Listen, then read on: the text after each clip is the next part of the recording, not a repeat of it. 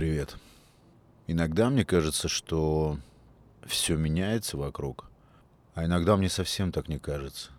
Я сейчас вспомнил, как в юности, ну или в таком позднем подростковом, ранне-юношеском возрасте, когда я отдыхал в деревне, я подолгу отдыхал в деревне все лето, плюс еще там бывало плюс-минус, да.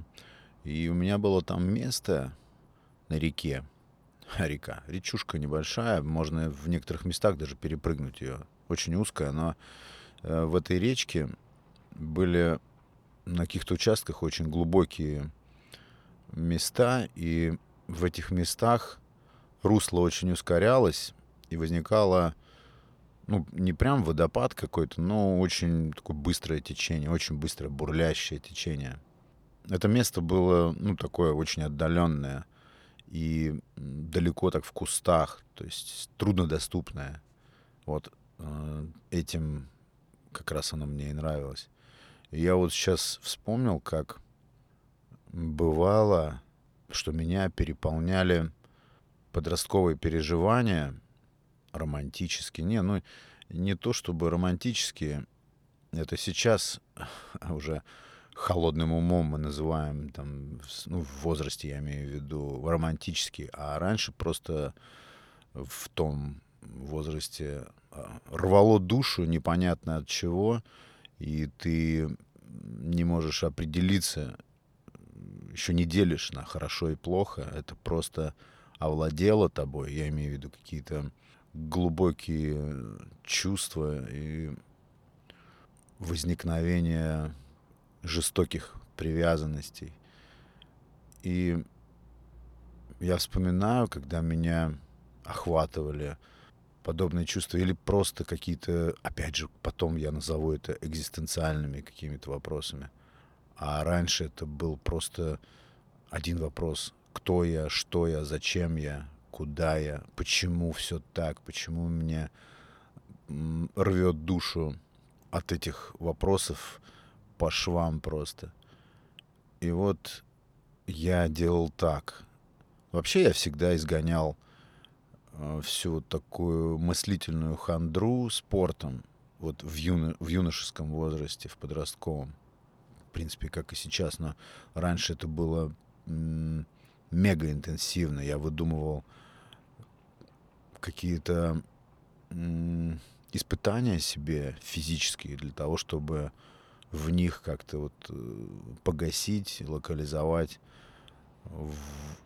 взрывающие мне душу и голову ментальные все вот эти затруднения, назовем, разного характера. И вот я спускался в воду, вот в это быстрое течение, руками держался за бревнышко, там кто-то перебросил бревнышко, его хватало, чтобы с одного берега на другой оно лежало в виде мостика. И я спускался вот в это быстрое течение, держась руками за бревнышко, опускал голову вот в это все бурление и замирал вот так примерно на минуту.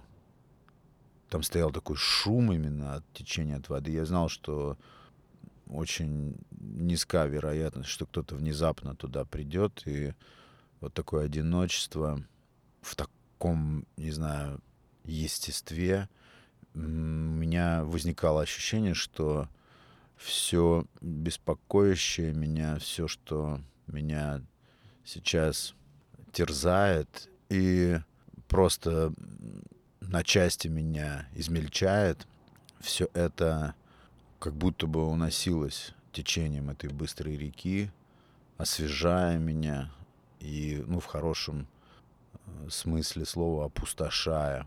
Вспомнилась мне сегодня почему-то эта традиция.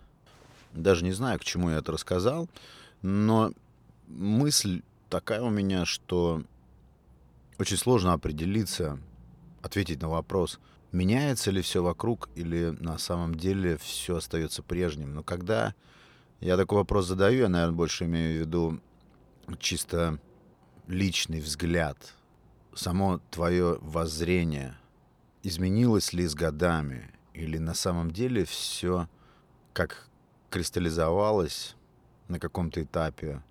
Так вот с этим ты идешь, питаясь время от времени иллюзиями, что ты что-то поменял, что-то э, подредактировал. Иногда я смотрю на себя и на все вокруг и вижу, что абсолютно точно вижу, что ничего не меняется. Ничего, и я не меняюсь. Какие-то просто иллюзорные возникают миражи, что ты повзрослел, заматерял, какой-то опыт приобрел, и это тебя изменило. Но когда смотришь в корень, когда обращаешься к каким-то основам, к началам, ты видишь, что нет, все осталось прежним, ничего не поменялось. И иногда какой-то голос говорит, что поменять ничего и невозможно, что ты ничего не изменишь.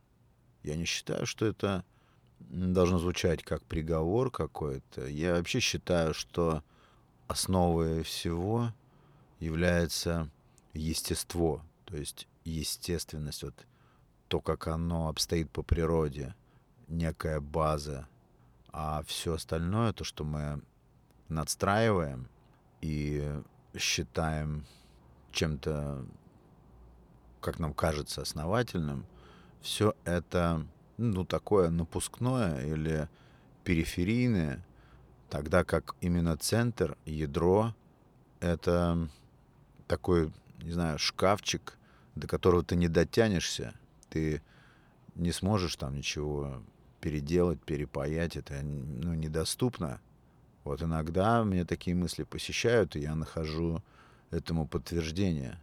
С другой стороны, мне нравится думать, нравится представлять себе, что не только ну, подсознание обладает вот такой доминирующей ролью, то есть ты сверху что-то копошишься, что-то строишь, делаешь, но фундамент остается прежним всегда. Вот мне нравится иногда, конечно, эту гипотезу оспорить, потому что, вероятно, так пишут, так говорят, ну, такие крепкие, серьезные черепа, деятели и светила разных наук, люди, которые очень сильно погружались в эти вопросы, они утверждают, что не только сознание, то есть вот эта глубинная часть тебя влияет на то, что сверху, то есть на сознание, на то, что, ну, на поверхностное мышление, но и наоборот, э, что-то, что ты делаешь настойчивым, навязчивым, то, что ты себе прививаешь вот в этой доступной тебе верхней поверхностной части мышления, это также может влиять и на глубинные все настройки. Иногда и этому я тоже вижу подтверждение. Меня потрясает наблюдение, когда я вижу взрослых, э, ну, я имею в виду сильно взрослее меня людей или людей уже такого преклонного возраста. И когда я вижу в них ну, в женщине девочку или в мужчине вижу мальчика. То есть это абсолютно явно так просматривается. Я уже не говорю про себя, когда я наблюдаю в себе те же самые абсолютно, кстати, прекрасные и интересные, а, я, по крайней мере, с уважением отношусь к ним, такие проявления мальчишеские, а, наивные. Я вообще считаю, что вот с моей наивностью – за э, вот этот весь период э, матерения, взросления вообще ничего не произошло. Это, вероятно, то, что ты пытаешься скрыть как-то стыдливо, но оно тут и там все равно будет вылезать. И это потрясающее наблюдение, когда ты смотришь на пожилых людей, людей преклонного возраста, и видишь в них просто ребенка в, в какой-то фразе или в каком-то мимическом проявлении, мысль какая-то проскользнет. Да, наверное, я говорю просто о наивности какой-то, о легковерности. И да, наивность, наивность.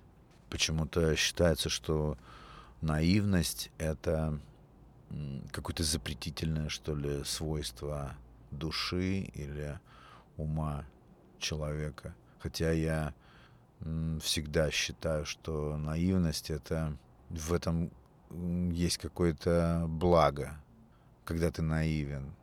Это, конечно, делает тебя потенциальной жертвой, потому что мир очень любит наивных. Это как топливо, как пища для всевозможных схем, но все равно вот эта сама настройка, когда ты наивен, это реально что-то из детства, что-то в наивности искренность. В наивности присутствует э, именно такая непосредственная доверчивость. Поэтому мне нравится, например, видеть наивность в людях разных возрастов. Наивность — это что-то от истоков наших, что-то коренное. Да, вот мне нравится говорить и думать, и рассуждать на тему чего-то истинно такого коренного, изнутри. Но вот, как я уже сказал, кажется, что как вот это глубинное внутреннее формирует внешнее поверхностное, так и наоборот. Вероятно. Настроение такое меланхолическое. У вас бывает такое настроение внутрь, когда хочется жить внутрь. Бывает вполне э, классные такие режимы в когда хочется просто молчать. И это внутренний диалог сам с собой не заканчивается, конечно, но почему-то ты застаешь себя в естественном молчании по отношению ко всему внешнему. Это может напоминать какой-то такой, конечно, тоже каприз, бойкот. Но довольно часто, вот, допустим, у меня в последнее время такие состояния вполне естественные.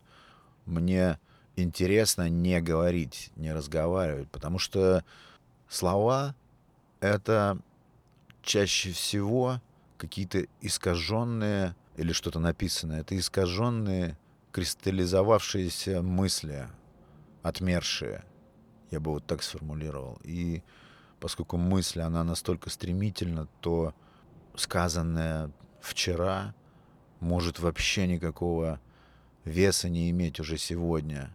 Меня почему-то такое удручает, что я сказанное вчера могу пересмотреть просто кардинально, и на следующий день я уже думаю, к чему был весь этот бред. Это я сказал?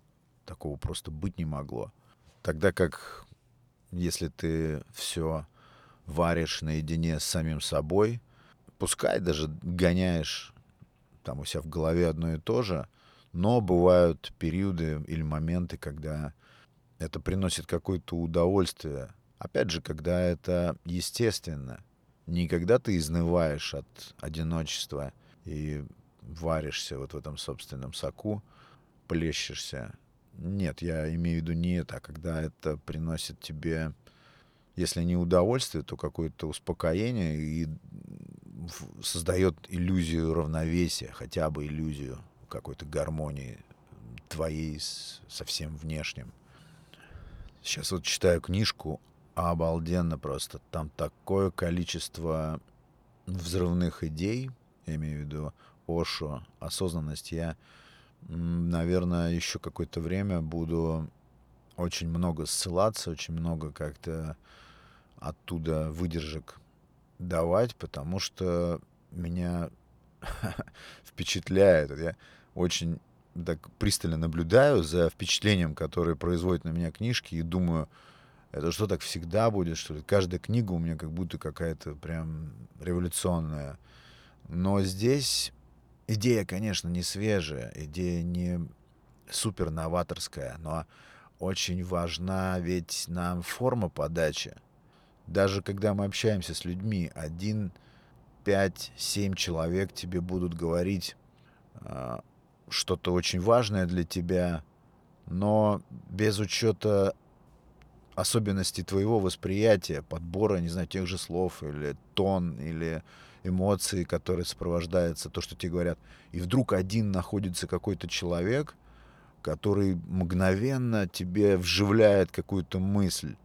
И эта мысль наполняет тебя и меняет тебя, и создает вот этот вот не знаю, стык между твоим ожиданием и тем, что тебе предоставлено бытием, да, то есть чик, и происходит вот этот щелчок и дает всплеск или какую-то перемену зарождает, какой-то вот, как я называю, импульс, который начинает тебя менять. Вот эти моменты очень э, кайфовые. И про книги тоже говорят. То есть можешь прочитать 10 книг, 15 книг про один и тот же феномен, и только одна из них подберет ключик именно к тебе, и ты наконец-то допрешь до того, что имелось в виду, и это породит в тебе, запустит трансформацию или сменит точку зрения, сменит перспективу и, как следствие, будущее. Поэтому исследования не прекращаются. Кто мы такие, чтобы прекращать искать, прекращать исследовать, прекращать наблюдать, да?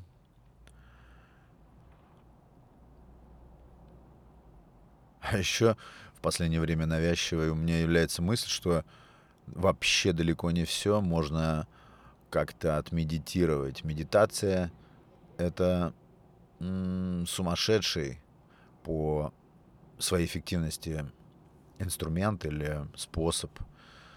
Эм, я даже не, назвал бы это способ. Вот сейчас, кстати, очень классная мысль в этой книге Ошо, да, она звучит так, что в этом медитативном состоянии нужно стремиться пребывать всегда для того, чтобы снизить свои реакции, снизить чувствительность. Это тоже большой вопрос, так нужно действовать или не стоит так действовать. Э, я очень много конфликтов э, в себе чувствую, когда читаю эту прозу. Очень много таких вопросов и таких претензий. Почему это так? Здесь ты не прав. Это не работает. Это никогда не заработает. Но читать продолжаю, потому что это очень классный материал. И вот не все проблемы, не все состояния как-то или не все сложности можно, так скажем, отмедитировать. И э, множество из них, или даже, может быть, большую часть нужно проблем, нужно просто решать. Не всегда, наверное, нужно менять отношение к вещам для того, чтобы там, успокоиться или поменять ситуацию. Очень важно трезво на эту тему размышлять. Есть проблемы, которые нужно просто решать. Их нельзя растворять в медитации. Есть проблемы, ждущие твоего решения. И эти проблемы не о том, чтобы замереть в позе лотоса и ждать, повторять какие-то аффирмации и надеяться на то, что все само собой рассосется. Я просто, допустим, за собой такое замечаю. В этом тоже большая наивность просматривается. На днях я наблюдал картину. Прошли дожди и такие прям ливни — и весь город был в лужах, глубокие вот эти большие такие разливы. И я наблюдал картину, как по улице идет парень, обычный парень. И вот он идет, и я вижу, что по дороге, по улице, ну так, довольно шустро едет машина, и лужа приходится прям как раз на то место, где машина проезжает, и он проходит. И я уже сейчас представляю, что сейчас будет происходить. Он такой идет, жизнерадостно, еще солнышко пригрело. И вдруг вот эта машина проезжает и создает, не знаю, просто такую вот стену из воды, грязи, вот этой вот взвесь. И все это летит в сторону этого парня и обдает его просто с ног до головы полностью накрывает вот этой волной. Так получилось, что я видел э, водителя этой машины, и я видел, как он посмотрел в зеркало. Мне показалось не без наслаждения. Он отметил результаты своего вот этого пролета по луже. И потом я перевел взгляд и, и стал наблюдать парня, которого вот окатили вот этой вот грязью всей. Он просто стоял и полностью обтекал. Это не было так, что там где-то заляпало и все. Нет, он был полностью вот в этой грязи. И я смотрел, и заметил, как он на какое-то мгновение просто замер, закрыл глаза. Он еще даже не проклинал никого там вслед, то есть он еще даже не э, сумел как-то, не знаю, определиться с тем, что происходит. Он просто испытал такой шок, потому что вокруг шли прохожие, и все отметили, это не может быть не смешным, это вот на грани сочувствия и ну, какого-то здорового смеха. Это было и смешно, и печально вот одновременно. Я не знаю, какими техниками нужно обладать, чтобы, чтобы с тебя это мгновенно сошло. У него даже по лицу стекала эта грязь. Вот такая вот житейская вроде бы ситуация. И он просто замер в бессилии, в отчаянии, в глухом таком отчаянии, когда ты ничего не можешь сделать. Ничего. Машина эта умчалась. И, как правило, в таких ситуациях никто не останавливается, не говорит, вышло случайно, я не заметил, что хотя бы отчасти как бы скомпенсирует всю вот эту горечь. Жизнь постоянно проверяет, подкидывает вот такие вот стрессовые ситуации, раскачивает. Я просто привел обычный житейский такой бытовой пример. Смертельного ничего не произошло. Но мне было дико интересно, что в этот момент чувствовал и вообще, что пережил в эти мгновения вот этот парень, который шел по тротуару. У меня бывают дни, когда я абсолютно точно, абсолютно точно понимаю, что я не создан для того, чтобы находиться среди людей. Я тут и там отовсюду вижу знаки, что я вообще под все это не заточен. У меня, меня еще очень сильно так раздражает аргумент, который некоторые приводят мастера мысли, мастера-мыслители и прочие коучи, что, ну, представь, что кому-то хуже. Представь, что у кого-то не вот такого плана проблемы, как у тебя, ну, то, что ты считаешь проблемами, а вот для того-то, того-то человека это совсем не проблема. У него ведь проблемы гораздо более глубокие и более серьезные. Вот этот аргумент, такой, такой способ э, мышления, ну не то что как бы раздражал, но на мне это как-то не работает. И я даже не знаю кого-то, на ком бы это работало. То есть, когда ты находишься в эпицентре своих проблем, не знаю, порезал палец, или да, это все, это мелочные проблемы, или уволили с работы, колесо проткнул на машине, или тебе изменили. В такие моменты как бы некто тебе говорит, нашептывает на ухо.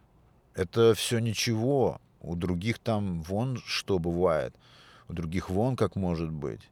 Разве это проблема? Разве это трудность? Мне всегда было очень сложно как-то вооружиться этим. И вот на мне это не работает. И я думаю, что наши проблемы, они всегда, и так и должно быть, так по природе и существуют. Наши проблемы, как бы они ни казались кому-то мелкими или, ну, такими, не знаю, локальными, ничтожными, все равно они будут наши проблемы, и, и именно они будут давить, именно они будут нас проверять, как можно надеть чужую голову или примерить на себя какие-то чужие проблемы? Да, можно, но это тебе не поможет особо в решении твоих проблем. Это просто отчасти, может быть, как-то тебя слегка потешит, что да, у кого-то бывают проблемы и жестче. Но ты все равно вернешься к своим баранам, и они будут заполнять пространство твоих мыслей. Я знаю кучу примеров, когда людям живется очень тяжело. И они попали в такие условия, или их постигла такая неприятность, что да, мне со своими проблемами можно было бы и не заикаться вообще. И по идее ты как бы должен помалкивать, да, но это все очень слабо и плохо работает. Тебя жизнь окружила вот такого плана испытаниями? И почему я должен или, не знаю, развивать в себе способность, почему я должен развивать себе способность к тому, чтобы попытаться понять чужой контекст. Я сочувствую, я сочувствую, я примеряю на себя это, я сравниваю, я благодарен за то, что у меня не так. Я признаю, что твои проблемы гораздо более глубокие, вероятно. Хотя, опять же, мы берем свою жизнь, свой контекст или свой путь и сравниваем его с чьим-то чужим, смысл какой в этом, что это дает. Ты не знаешь, как мои проблемы воздействуют на меня. Я с трудом понимаю, как твои проблемы воздействуют на тебя. Две разные системы, две разные ситуации. Это, конечно, не означает, что мы не должны обмениваться информацией обо всем об этом. Мы обмениваемся. И я сочувствую и ты не знаешь, какие проблемы у меня внутри, когда ты смотришь на меня и рассказываешь свою историю и думаешь, что ты в какой-то сложной ситуации, а моя жизнь легка и безмятежна.